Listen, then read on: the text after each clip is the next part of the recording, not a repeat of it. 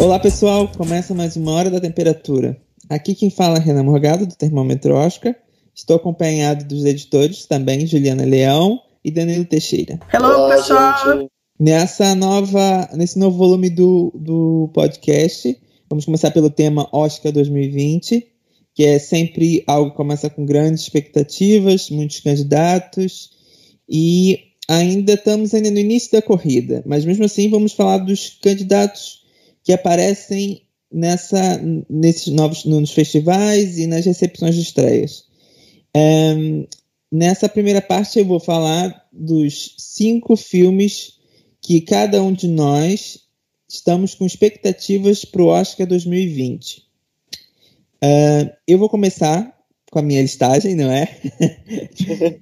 então, assim, o primeiro filme que eu penso para o Oscar 2020 neste momento é o Cats, que é a adaptação musical da Broadway, que fez muito sucesso na Broadway, com atores vestidos de gatos. Isso é um pouco estranho.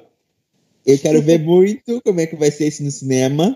Se, se vai ser exatamente como foi da Broadway, ou se vão fazer alguma coisa no estilo Rei Leão, sabe? Quem é Vai o ser um diretor pouco- mesmo, Renan? O diretor. O diretor realmente, eu ainda não decorei o nome, mas. Ah, é o Tom Hooper, não é? uh, é o Tom Hooper? É o mesmo dos Miseráveis, acho que é o Tom. Hooper. Elton Hooper, com certeza. É porque eu não me lembro mesmo. Mas assim, o Longa traz um, traz um grande elenco, né? Tem o Idris Elba, tem o, tem o Ian McLean, tem a Rebel Wilson, tem a Judy Dent, tem o James Corden, tem a Taylor Swift, tem a, tem a Jennifer Hudson, tem muitas pessoas que são conhecidas. E o filme pode, obsta- pode obter o mesmo destaque que Os Miseráveis. Porque foi adaptação da Broadway também, não é? Já houve alguma adaptação para o cinema de Cats antes? Eu acho que teve uma, mas eu não sei se foi exatamente uma adaptação a sério. Porque eu acho que foi do. Tipo, fizeram uma comemoração de, eh, uma comemoração eh, de aniversário, não é? Do, do Cats, eu acho que gravaram da Broadway, mas não foi um filme. Eu nem imagino como vai ser esse filme. Sim. É, eu, eu tô curioso, mas assim, sendo um, um musical, pode ser que faça sucesso, não é? Tipo Os Miseráveis, que fez muito sucesso. Eu acredito que é uma É, possibilidade. mas eu acho que os Miseráveis, a gente já tem já uma, uma ideia, principalmente que tem aquele filme lá com o Liam Neeson e tá tudo bem. Mas o Cats, que é um filme sobre gatos, Eu acho eu que não- o, o Cats também tem já há muitos, muitos anos que se fala sobre o Cats fazer adaptação para o cinema. Muitos anos, muitos anos. Sempre que sempre pareceu algo difícil. não, me parece difícil, mas Mas, olha, acharam alguma, alguma forma de, de trazer o filme, então pode ser que dê certo. O segundo filme na, na minha listagem é o Irlandês. Já tem já o título nacional do nome do filme do Martin Scorsese com a Netflix. Sim, já é O Irlandês. É uma, é uma reunião, não é? Retorno do Scorsese com o De Niro.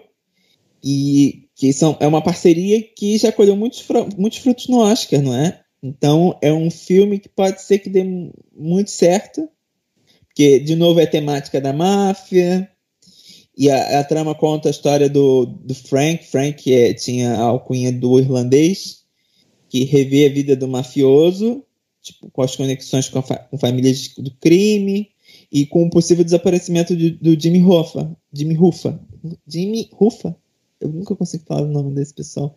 Jimmy Hoffa, que é o. Foi um dos. Jimmy Hoffa. Ah, não sei, depois me corrijam. Que é um dos grandes mistérios dos Estados Unidos, que ele desapareceu. Tipo, é, é um dos daqueles desaparecimentos imaginários dos Estados Unidos, americanos, sabe? Que aquela, tipo assim, o que aconteceu com ele. Então, o filme também vai envolver a- a- essa, esse possível desaparecimento. O- eu acho que o, o ponto negativo é a expectativa. É muita expectativa em cima do filme nesse momento. É, porque são é o Scorsese na Netflix, é o De Niro com o Scorsese. É muita expectativa. Isso pode ser um ponto negativo, não é? Imagina, se o filme não, não, não conseguir alcançar, Mas olha, se tudo correr bem, com certeza também vai ter muita indicação Oscar. É, o problema Muita é Netflix, né? A gente sabe que Roma foi um filmaço, mas por ser da Netflix, uma das possibilidades não foi é, um dos motivos, né, de talvez não ter levado o melhor filme. É um desafio, né? É Scorsese. Sim, e vai ser complicado. Eu acho que indicação, se o filme for bom, vai conseguir. O problema vai ser ganhar, não é? O problema vai ser ganhar. Depois do terceiro filme tem A Beautiful Day in the Neighborhood, que é a história daquele do, do tipo, vendo a pegada daquele documentário do ano passado, Want You Be My. Neighbor. Que foi um esnobadão nos do Estados. Unidos, foi esnobado no Oscar, super esnobado, mas muito elogiado, porque o problema é que é um filme, é um documentário americano. Só quem vai entender é quem é americano, entendeu? Mas, sendo, uma, sendo agora um filme, a possibilidade aumenta, porque sempre tem um filme americano no, no Oscar, né? O filme conta a relação entre o, o Fred Rogers, que foi um apresentador infantil, muito querido nos Estados Unidos, muito conhecido, e um jornalista que acompanha a história dele. O Tom Hanks, que, que interpreta o Fred, tem boa chance de aparecer no Oscar, mas É, mas o Tom Hanks faz não tempo, tem hein? conseguido indicações ao Oscar nos últimos tempos. Ele teve três chances, três chances. Foi Capitão Phillips, que eu achei que foi que ele teve a melhor chance, não conseguiu. Depois teve o Walt Disney, Teve Ponte, Ponte de Espiões, Ponte. Ponte de Espiões, eu não sei se foi tão bom assim, mas teve o, o, o do. A expectativa estava super alta, que era do filme do Clint Eastwood, que era o do. que ele fazia o piloto. Ah, o. Pera. É porque o nome Sullivan. fizeram uma. é, Su- Sully, Sully, É Sully, sim, sim, e fizeram uma, um subtítulo que agora eu já não me lembro. o herói do. Rio Hudson. Isso, por isso que eu não consigo lembrar o nome do filme. É, então, assim, o filme tinha o The. Post também. Tinha o The Post, mas também não acho que ele estava bem no The Post. Não acho que não, não estivesse tão bem no The Post. Eu acho que eu acho que ficou mais naqueles outros três que eu acho que teve mais possibilidades. O Capitão Phillips eu acho que foi a melhor chance dele. Mas não. Foi bem esnobado. Eu acho que muita gente acha que ficou naquela teoria, vamos, tanta gente vai, vai votar nele no final ninguém votou e acabou que ele ficou de fora. Mas Pode são ser. teorias. Mas eu acho que esse filme, por ser um filme que mostra um, um apresentador muito querido nos Estados Unidos, pode conseguir um grande destaque. Não é? Depois tem o The Good Liar, que esse, isso já é uma, uma aposta mais de fora, mas quem sabe, que é a união da Helen Mirren com o Ian McKellen. Hum. Ian McKellen. O Ian McKellen. Sempre falo o nome errado dele. Que já me parece algo bem chamativo. O é, é, tipo, você vê dois grandes atores britânicos, não é? O filme é um tipo um drama suspense, daquele, daquele tipo nada parece que é. Seria um bom retorno para ambos pro Oscar, não é? A Mirren, a, a Mirren tem feito alguns filmes que não tem sido muito, sabe? Ela, ela ainda é uma ótima atriz, mas os filmes em si não. o As escolhas que- não estão sendo boas, né? é, ela fez aquele filme de terror. Não sei se vocês viram. Que tem a ver com armas. Eu, eu não lembro do nome agora. Não. E- Não viu o filme de terror? Que ela, ela, ela interpreta uma viúva que tem. É uma história real ainda por cima. Que tem a ver com, com aquelas armas. É, é- é tipo. Aquelas armas que matavam muitas pessoas na Primeira Guerra, se eu não me engano. E agora eu já, já não me lembro. A questão é que é, chama A Maldição da Casa de Winchester. Winch, Winchester. É, Winchester. Winchester. Maldição da Casa da Winchester. Que, é, que tem a ver com as armas, de- com as armas de rifle do, do, de, de Winchester. Então, ela, o que acontecia? Ela achava que as pessoas que morreram por causa da- da- dessas armas, ela era assombrada. Tipo, é- é- essas armas traziam uma maldição. Elas, elas trouxeram muito dinheiro para a família, mas tro- tro- ela acreditava que trazia maldição. Então, o que, que ela fazia? Ela, a casa dela ela vivia em constante obras. A casa viveu em constante obras. Então nunca 24 horas por dia vivia em obras. Nossa, que estranho, né? É, que é pra, tipo, por causa dos fantasmas em si. Uhum. E ela, não é que ela esteja má, mas o filme não é bom. Então, o que, que ela tá fazendo nesse filme? Chega uma hora que você fica pensando assim, sabe? É Helen Mirren, pelo amor de Deus. Mas é uma, é uma chance. Ela já não aparece no Oscar já desde a rainha. E o Ian? Não aparece desde quando? A, a rainha já não acho que não aparece desde a rainha. Já, já não faz muito tempo que ela já não. Isso foi. O Ian foi desde Sherlock? Ou. Não, Ele não foi indicado a Sherlock. Sherlock. Não, não. Ela foi indicado. Ela foi indicada já na- pela última estação, verdade, pela última estação em 2010. Mas e o Ian? Mas já- Ian McKellen? O, já faz 10 já faz acho que faz uns 15 anos que ele não é indicado. Não, 17 anos. A última vez foi com o Senhor dos Anéis. Ele foi o Senhor dos Anéis, é. Isso que eu pensei. Foi, foi. Ele fi- foi antes ele foi indicado por Deuses e Monstros, que foi ator. E depois, muitos anos depois, foi como coadjuvante com Gandalf. É, essa é uma boa volta pros dois, né? E detalhe, estreia em novembro nos Estados Unidos. Ou seja, Tem tudo. estão apostando alto sobre o filme. Sim. Depois, em quinto, eu coloquei isso porque eu acho que pode ser algo que dê uma coisa interessante, que é Judy, que é sobre a história de Judy, Judy Garland. Judy Garland. Então eu acho que é interessante porque pode ser um grande retorno da Renée Zellweger para o Oscar. E foi um filme esperado também. Quer dizer, não, não digo esperado de expectativas, mas a, gente já ouve falar sobre essa produção já há algum tempo. Era para ter saído no ano passado, mas não saiu. É, então, é, é, acaba se tornando um filme esperado também em expectativa, né? A gente quer ver como a Renée sai, se sai, né? Sim, e faz 15 anos que ela não aparece no Oscar também, por causa do intervalo que ela parou na carreira.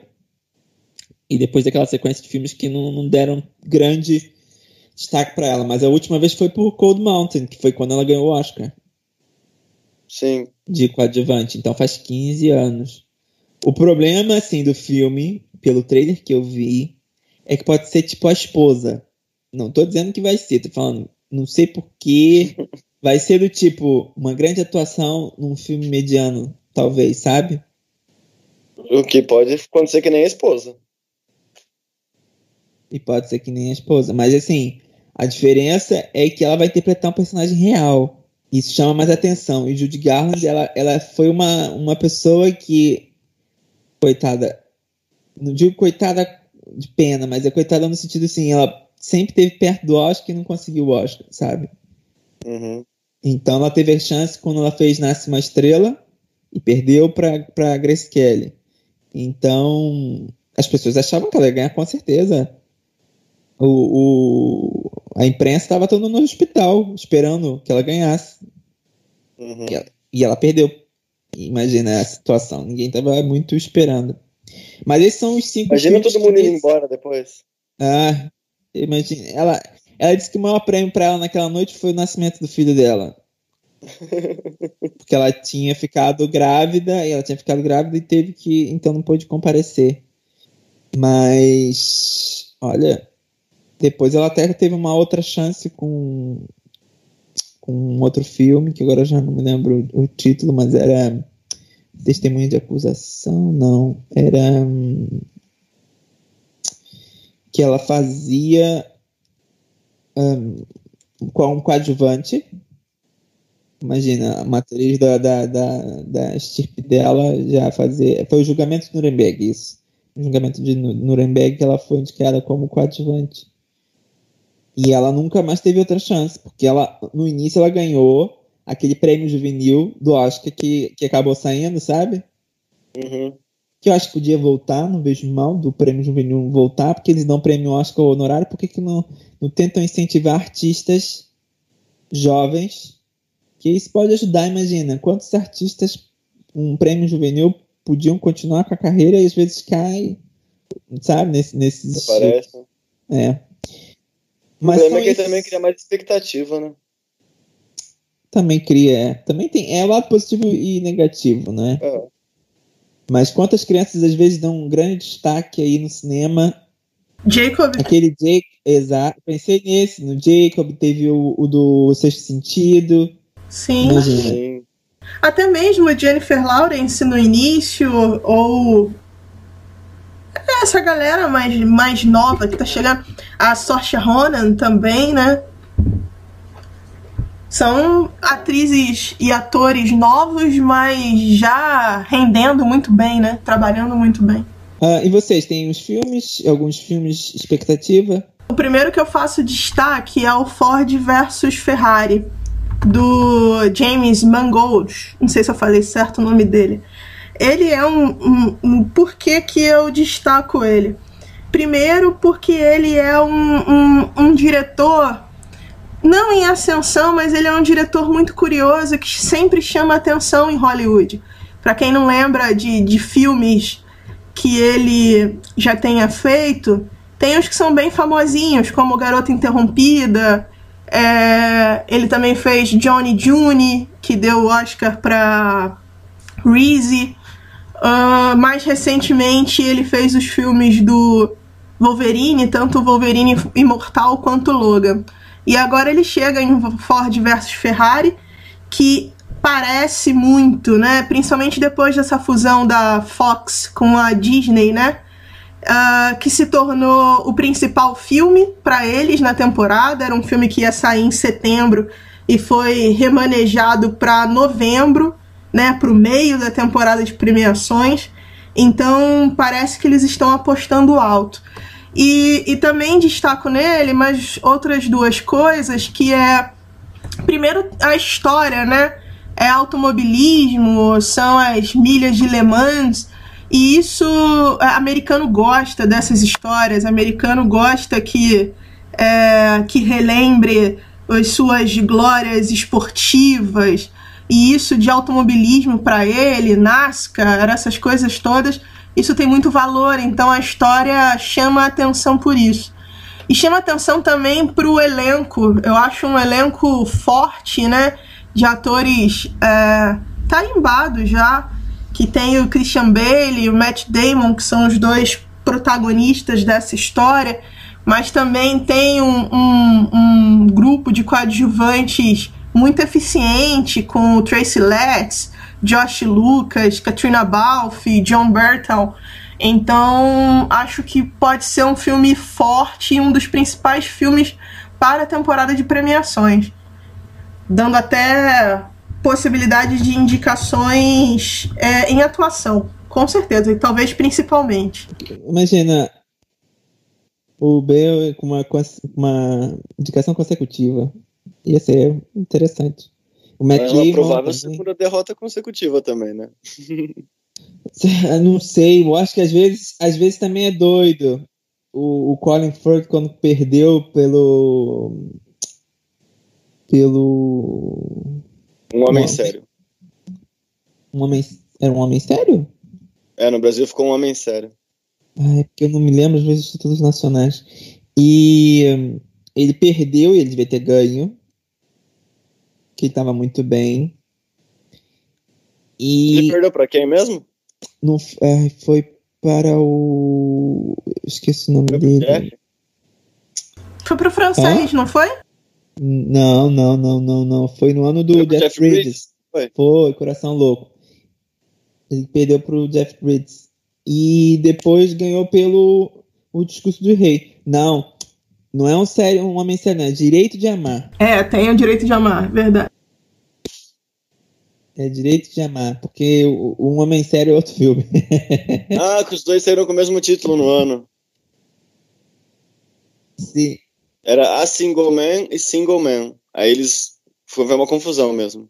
Foi direito a marca o nome tá, o título. Por isso que eu não consigo lembrar.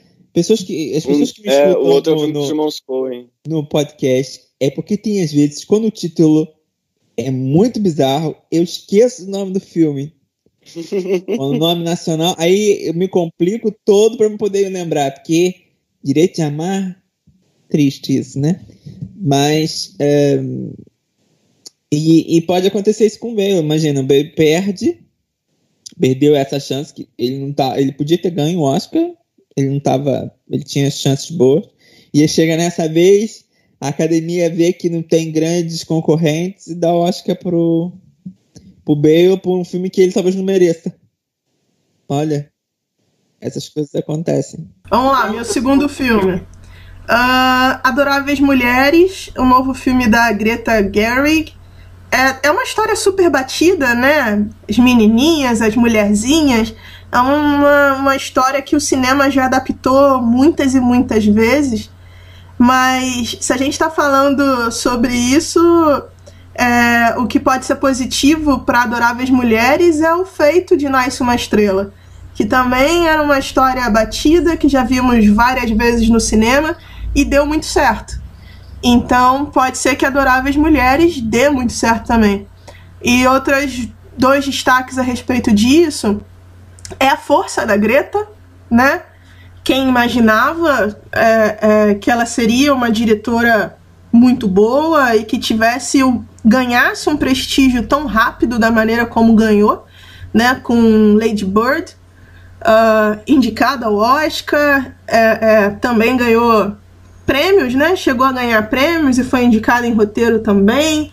Então, o nome da Greta vai fazer muita diferença na campanha de Adoráveis Mulheres. E o outro destaque também é para elenco, né? Um elenco daqueles de encher os olhos de jovens talentos. Primeiro, muitos. Você tem Saoirse Ronan, você tem Emma Watson, você tem Florence Pugh, você tem o Louis, Gar Louis Garret, é francês, não sei falar.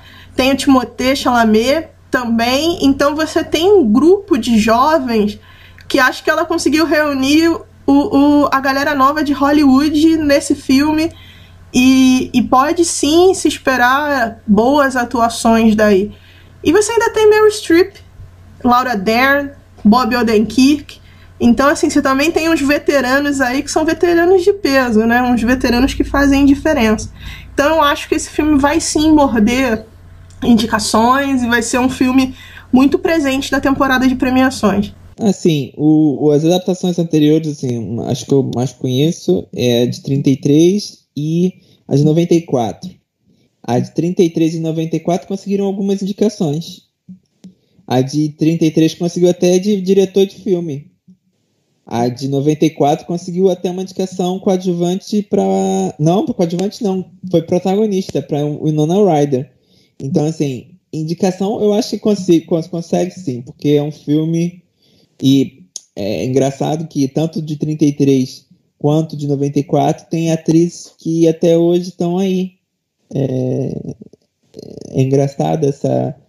Tipo, elencos que fizeram importância. Por exemplo, o de 33 tinha Catherine Hepburn, imagina. Pois é, quem ela se tornou, né? Não, e era. E, e, o, e o filme chama As Quatro Irmãs, não, é? não tem nada a ver com Adoráveis Mulheres, mas naquela época deram esse título.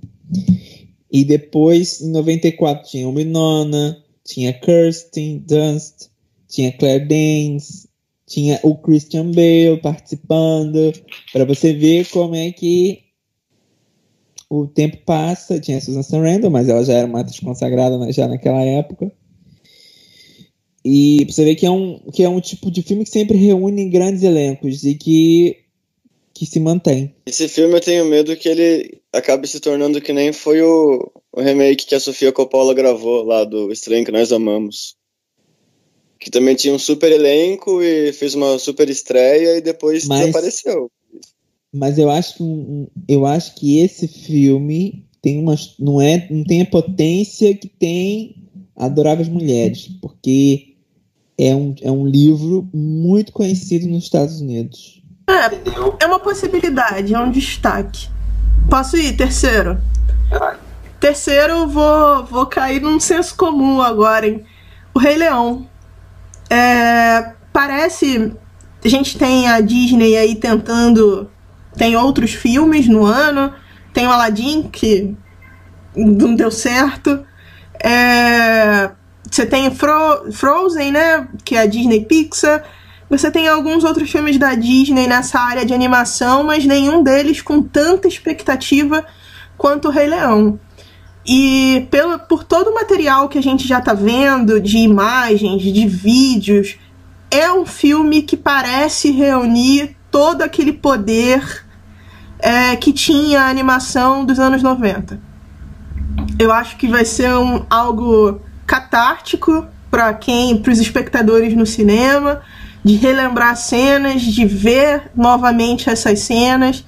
É, parece muito bem feito tecnicamente. É, tem um elenco que chama a atenção, né? Um, um, um, a galera que vai emprestar as suas vozes, com Donald Glover, com Beyoncé, é. É, então, assim, eu acho que é um filme que vem com muitas expectativas, mas ao mesmo tempo muito seguro de conseguir alcançar essas expectativas.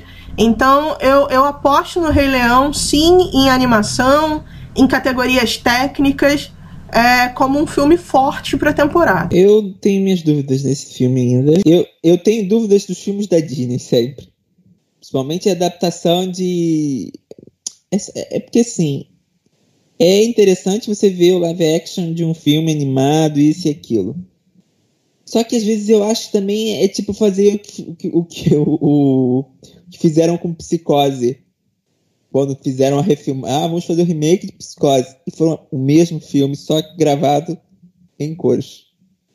Então, assim, eu fico na dúvida, porque às vezes eu acho que, é, ao mesmo tempo que é uma novidade, você vê eles. É, é, também não é grande coisa, grande diferença. É claro que eu tô curioso para ver como é que vai ficar essa adaptação para animais, isso e aquilo, mas eu não sei.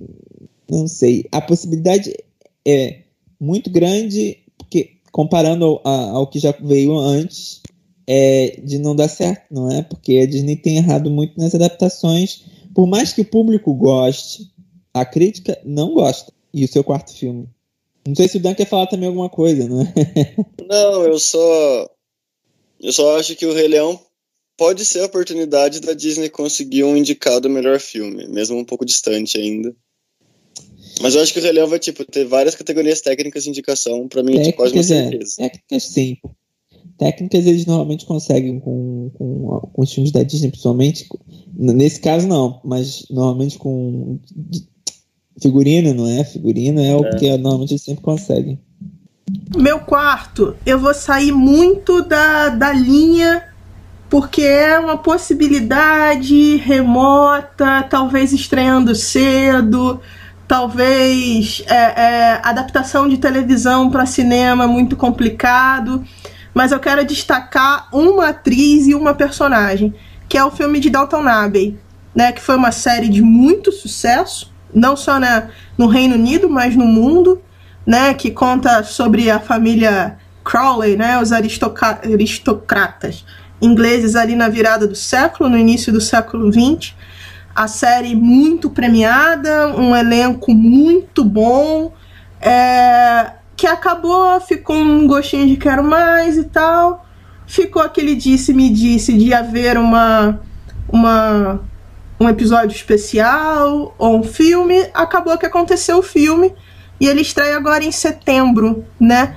É, acho difícil que é, seja um filme é, é, relevante na categoria, na temporada de premiações. Ele pode aparecer, obviamente, a gente destaca ele, porque pela qualidade da série, que a série tinha, uh, mas assim, um filme mais distante.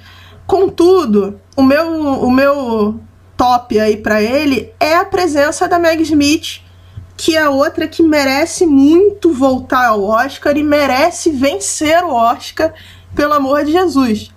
Né? E a personagem dela, a, a Lady Violet, é um dos melhores personagens que eu já vi, muito ácida, um humor muito ácido e ao mesmo tempo uma, uma daquelas velhinhas doces. É, é um personagem muito difícil, de muitas camadas, que só uma atriz tão, tão, tão incrível como a Meg Smith é para conseguir dar conta dele.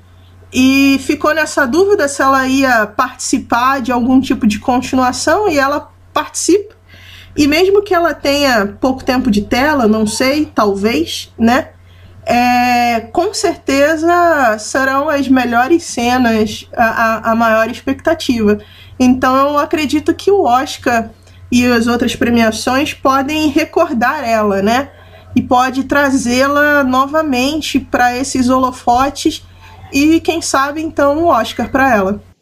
É, eu acho que a Meg Smith, eu acho que esse filme vai ser feito para não sei porque eu, eu acho, eu já vi, eu já vi falando sobre isso já há muito tempo. Olha, eu acho que esse filme é feito só para ela, para ela poder ser indicada ao Oscar e quem sabe ganhar, porque como coadjuvante ela já ganhou, depois de já ter ganho um Oscar de atriz, e eu acho que ela tem possibilidade de ganhar de novo. Se tiver um ano coadjuvante que, que seja equilibrado, ela tem muitas chances de ganhar. É claro que são especulações porque o filme também estreia em setembro. Mas se o filme tiver a força, eu acho que a Meg Smith tem muitas chances. Eu fico na dúvida na categoria, na, nas categorias técnicas, porque, assim, por mais que seja um, um por exemplo, figurino interessante de ser indicado ao Oscar, eu não sei se para muitos ficou batido já, sabe? A, a, a, as roupas, o figurino do, dos personagens.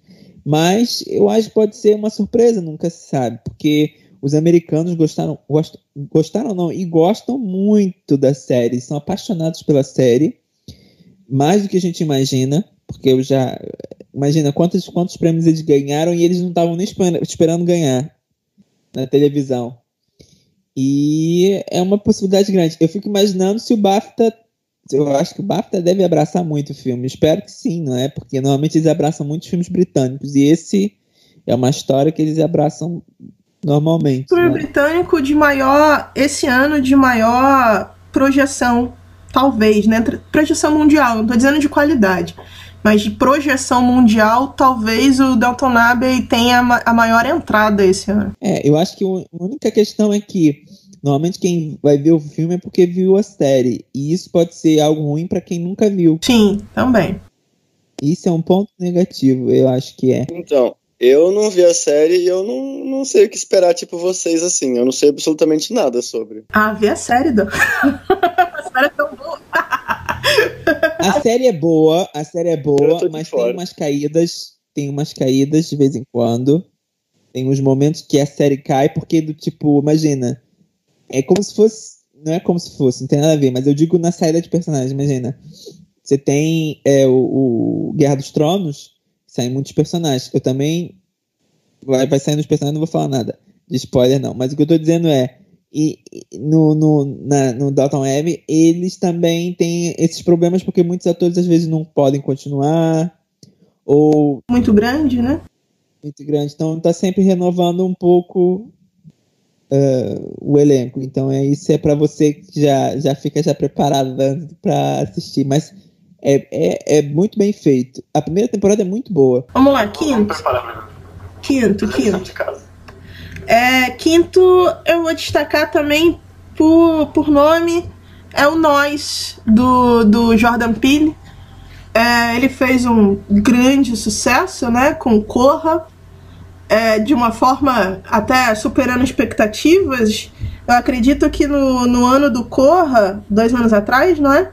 Nessa época do ano a gente nem falava dele. No, no, no, era um filme escondido aí nessa corrida. Mas de repente ele surgiu muito forte, é, é, de, com muita popularidade e também com boas críticas, né? A, a crítica abraçou e ele apareceu no, no, no, nas premiações é, com muita força, ganhando prêmios e, e é, além das indicações, ganhando prêmios. E é a nova aposta, né? Do, do, do, do, Jordan. Ele pode. O nome dele pode fazer diferença. Ele tem um, um, um, elenco interessante, muito apoiado no talento da Lupita. E a gente sabe que ela tem talento.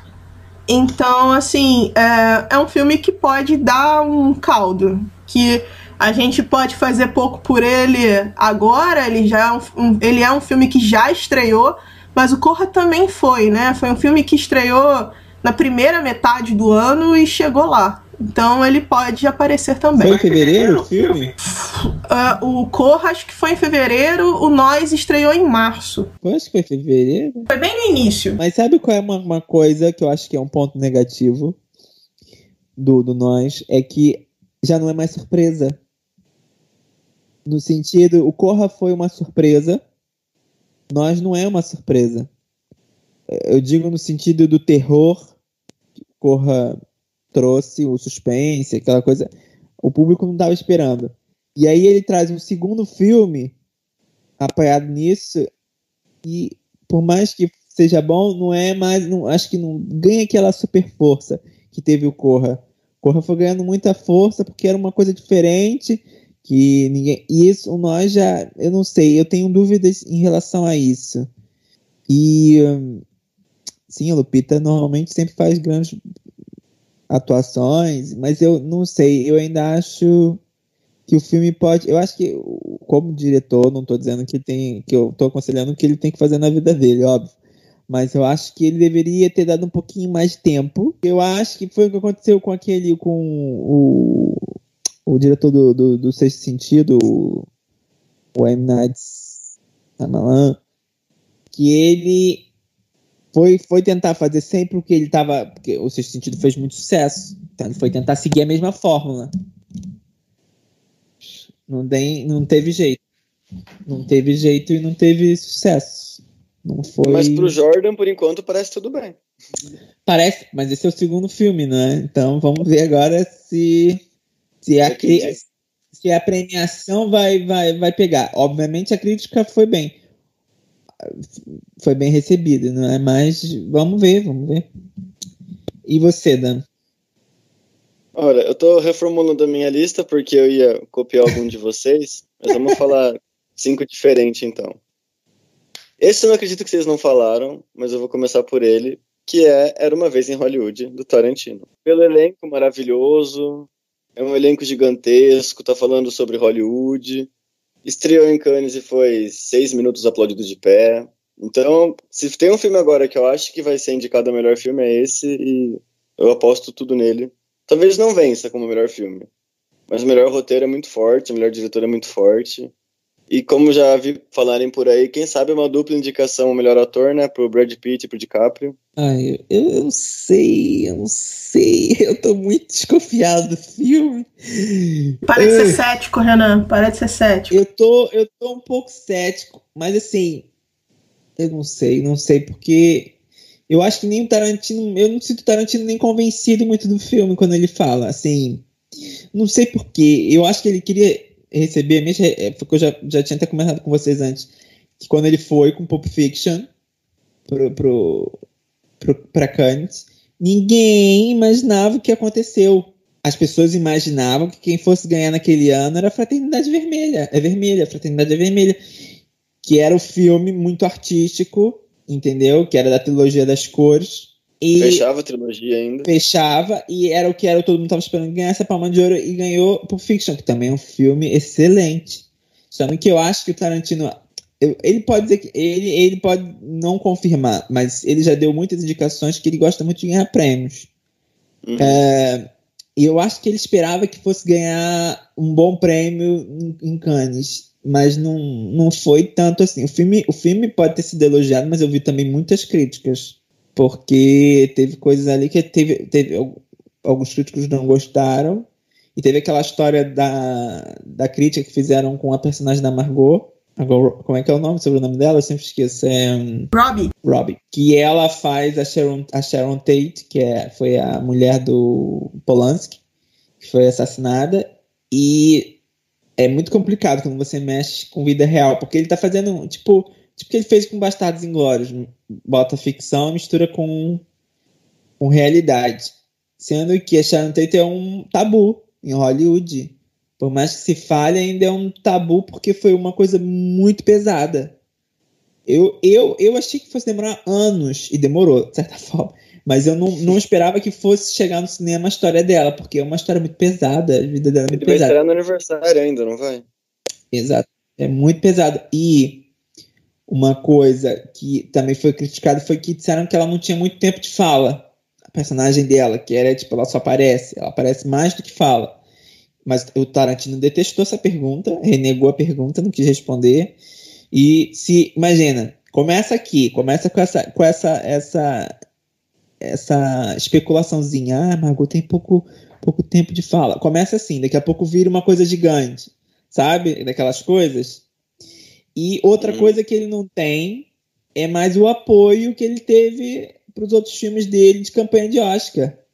Que ele tinha os era irmãos, os, os irmãos. os irmãos, o do o Harvey, o Harvey, que foi que ele ajudava muito com o Tarantino nas campanhas de Oscar.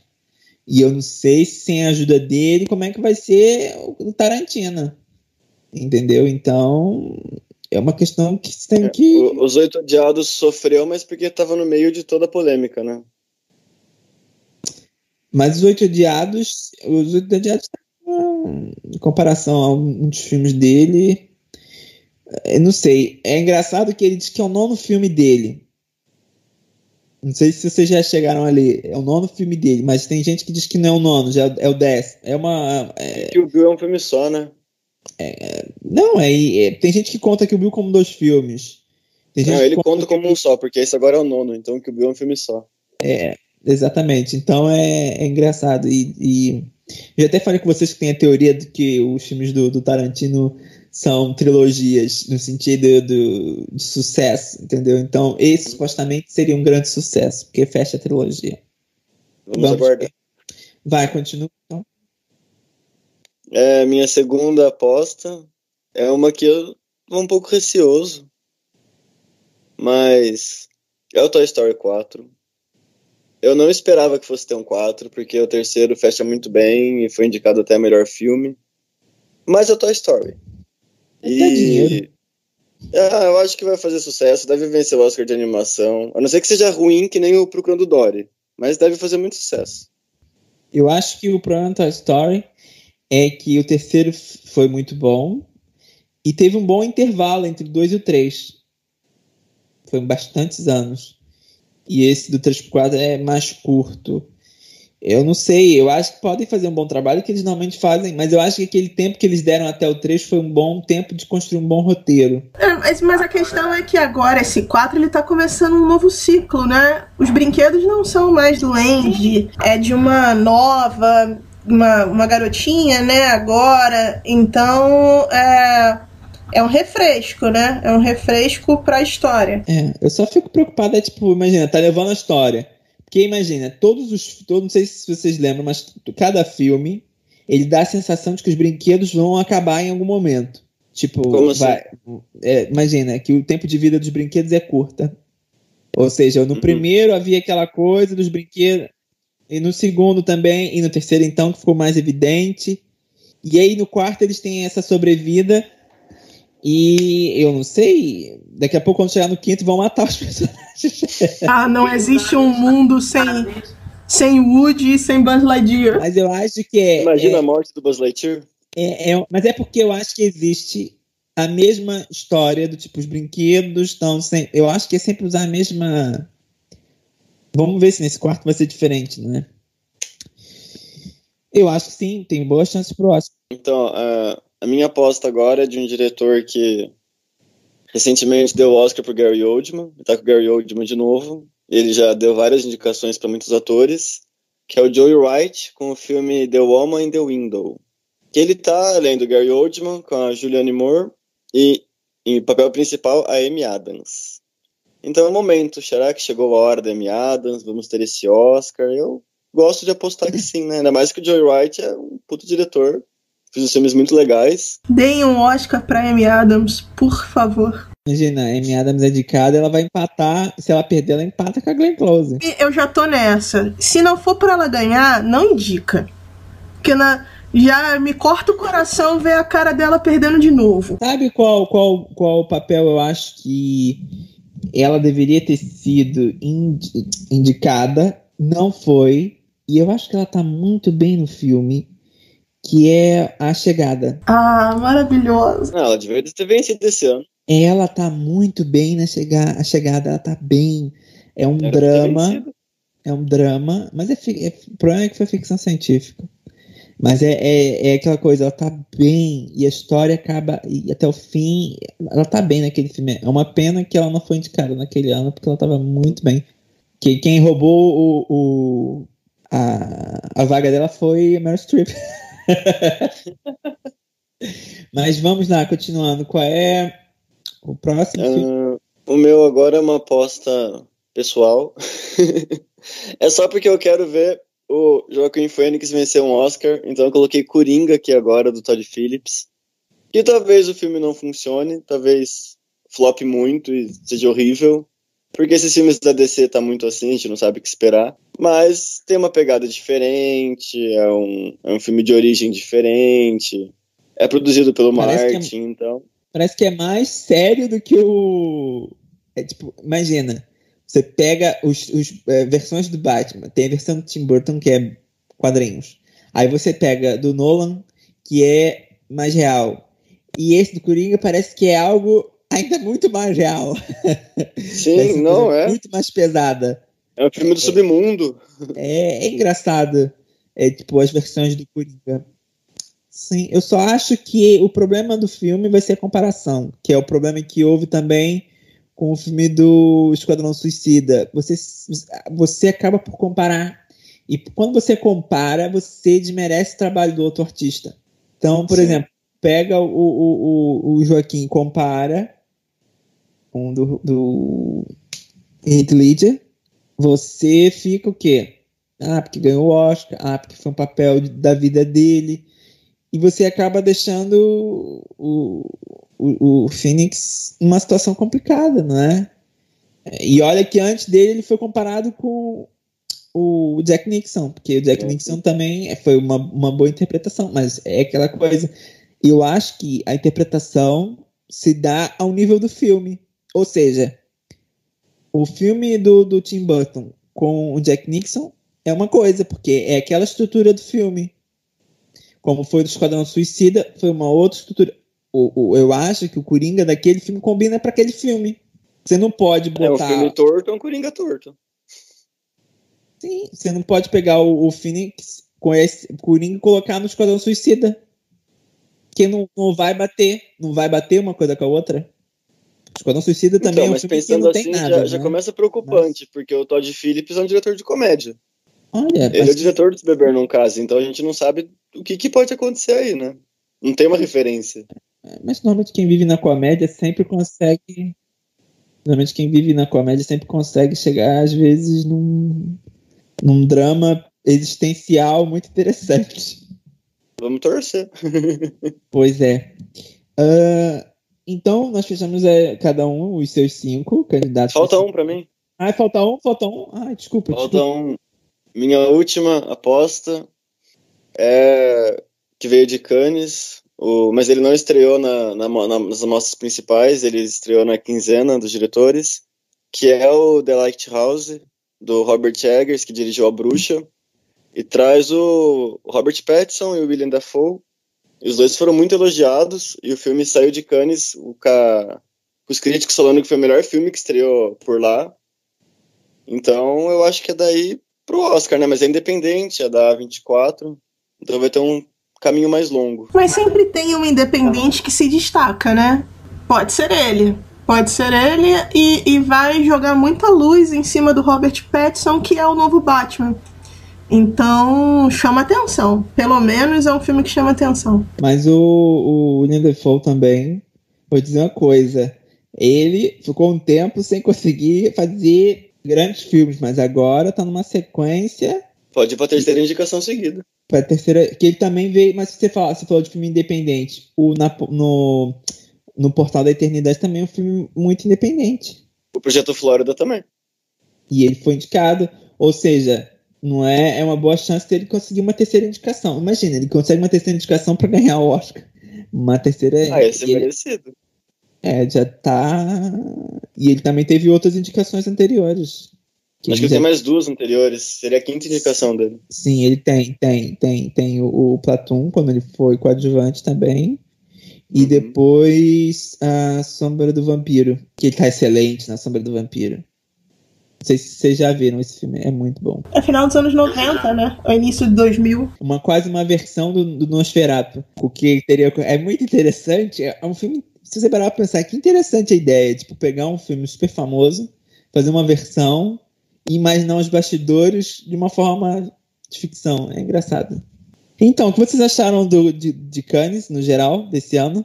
Eu achei Cannes muito comercial esse ano um pouco diferente. É, continua com a, com a pegada artística, que é clássico, é tradicional ao festival, mas achei um pouquinho comercial. Ela saiu um pouco do, do caminho que normalmente costuma seguir, trazendo alguns nomes de diretores um pouco mais badalados para poder ter atenção e tal. Mas foi um bom festival, foi um festival com que de uma maneira geral trouxe bons filmes, né? É, a, a, de medianos para bons e alguns excelentes. É, então acho que no final das contas em eficiência deu certo. Mesmo que tenha trazido alguns títulos, algumas produções estranhas a Cannes, mas numa pegada comercial mesmo de ser um, um festival falado, comentado. Sim, eu acho que a então, listagem foi, foi, foi a listagem foi comercial, sim, foi bem menos artística, mas acho que foi uma crítica quase geral, assim, de que foi bem diferente do normal. Mas eu, mas eu também fico pensando Cannes está precisando de atenção. Se isso também é um momento que eles estavam buscando para poder ter atenção da, da, geral do mundo, porque, de certa forma, o Festival de Cannes é famoso, mas como é muito artístico, às vezes fica muito direcionado para um público e, e talvez eles estejam querendo se aproximar ainda mais de um público maior. Então, aí, mas ao mesmo tempo que a gente fala isso deles terem pegado uns diretores mais badalados, eles pegaram os diretores mais badalados, mas de diversos países. Pegou da Espanha o Almodóvar, dos Estados Unidos chamou o Tarantino, daqui do Brasil pegou o Kleber. Então eles, mesmo assim, diversificaram bastante. Então já é muito legal, de qualquer forma. Não ficou só centralizado na Europa. Esse foi um ano bem, bem diversificado. E o que venceu a Palma de Ouro ainda foi o coreano. Pela primeira vez um coreano que hum. venceu. E é muito legal. Foi, no, no, no, no, geral, foi um bom festival, com certeza. E vocês acham que Dor e Glória é a volta do Almodóvar? Olha, eu que fiz essa. Eu que reuni as é, reviews, né, sobre ele, com muitos elogios. Mais uma vez, a Almodóvar falando sobre ele. É, com o Antônio Bandeiras brilhante, tanto que ganhou a Palma de Ouro em atuação né, masculina. Retorno dele, foi o retorno dele, depois de anos e anos fazendo filmes que não estavam dando grande sucesso para ele. Ele que muito tempo já tinha meio perdido no, nos filmes, não é, mainstream e deu uma perdida. Eu acho que ele deu um, um, um sucesso naquele, naquele, na série do é, Gênios e aquilo acho que deu ajudou ele a dar um retorno e agora nesse Dor e Glória parece que ele tá muito bem. É, assim, se, se Dor e Glória não chegar à temporada de premiações, não, foi, não, não será por falta de elogios, porque foi, muito, foi um filme muito comentado, um filme muito aplaudido. É, Almodova é, é, fazendo bem feito. Então, assim, acredito muito que será a aposta da Espanha também, para como representante. E você, Dan? Não, eu acho que o, o filme vai chegar na temporada, mas principalmente pelo Antônio Bandeiras mesmo, que já entrou nas listas já de provável indicado ao Oscar de melhor ator. Então, mesmo se acontecer da Espanha não escolher, que eu acho que ela obviamente vai escolher, e é, uma, é, um, é um candidato meio favorito já em filme estrangeiro também, pelo menos está entre os cinco. E Antônio Bandeiras também vai com muita força. E é merecido, né? Porque faz mó tempo que ele deu uma sumida da, das temporadas. E é legal ver ele de volta. Eu tenho dúvidas é um pouco sobre a trama. Eu, já, eu também já comentei isso com vocês antes. Que é aquela coisa da do crise existencial de um diretor, não é? Eu tenho um pouco dúvida sobre isso. Se isso não é meio repetitivo na visão da academia. Não sei. Tipo, tem o 8,5, que, é o, que é o mais antigo, que todo mundo mais lembra.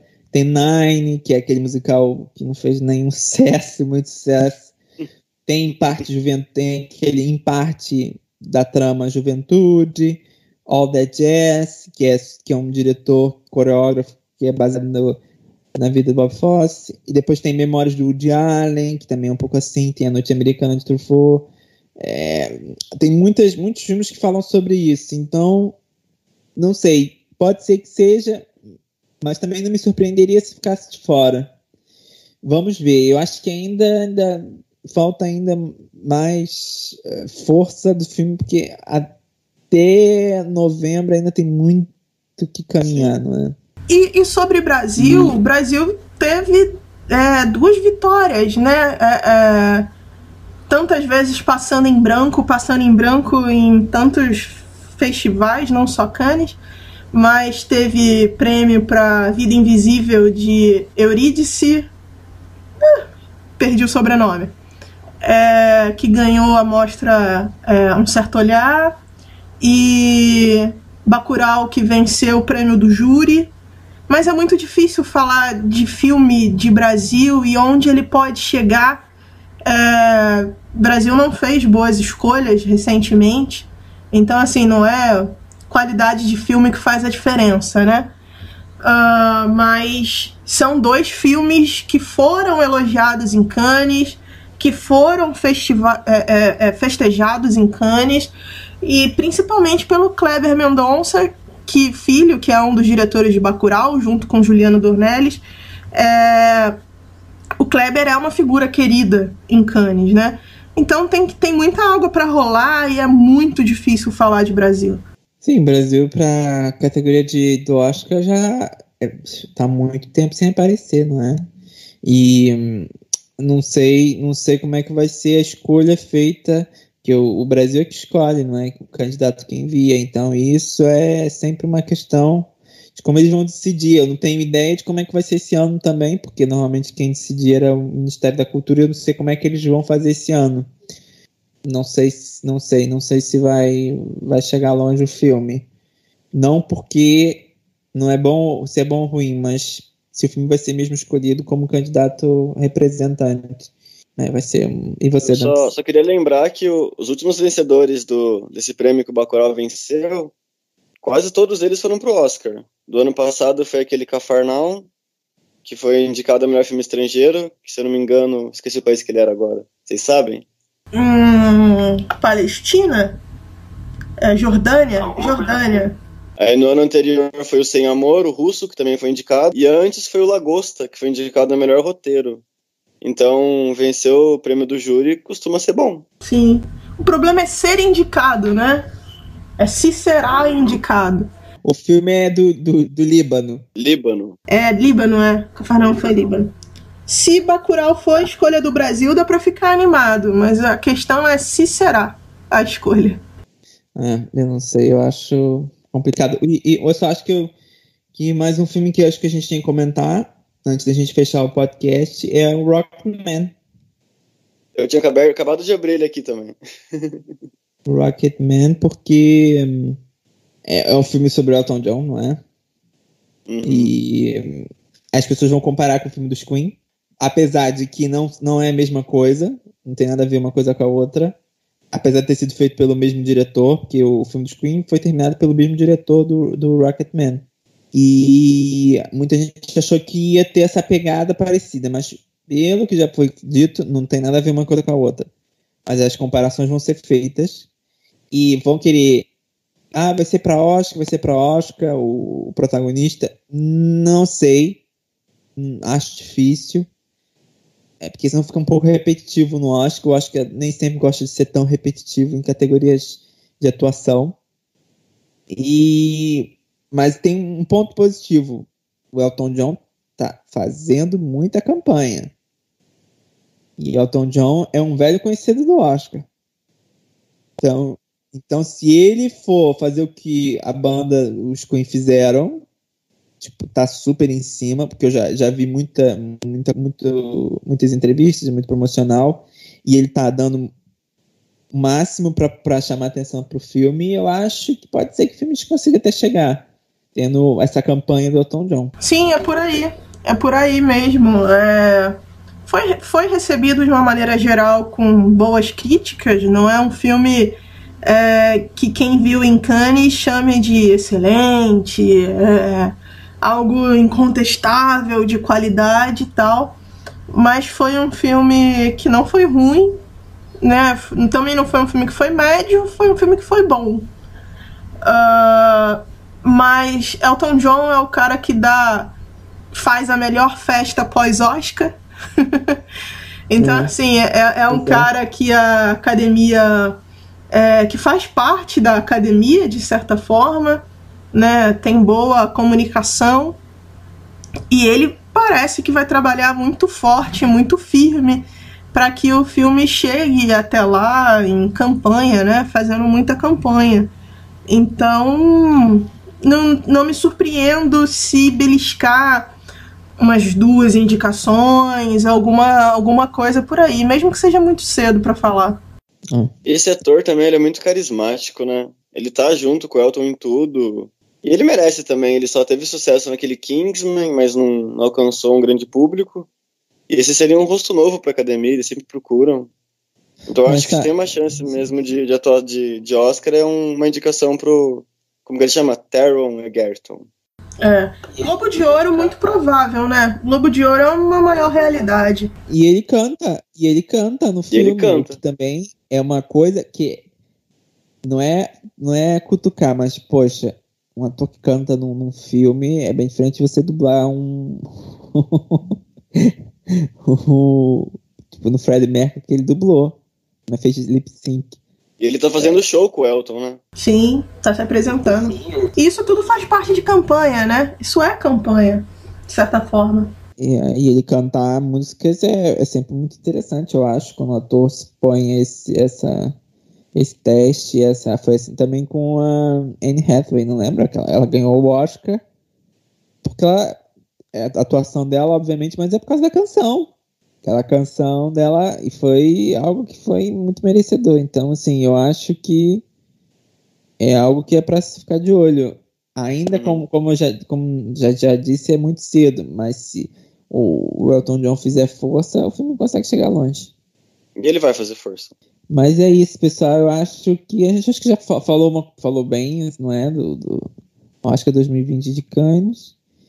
E vamos terminando aqui mais um podcast. Ah, Valeu, antes gente. eu gostaria, eu gostaria antes só de fazer uma correção, correção não, uma confirmação. O Cats é dirigido pelo Tom Hooper.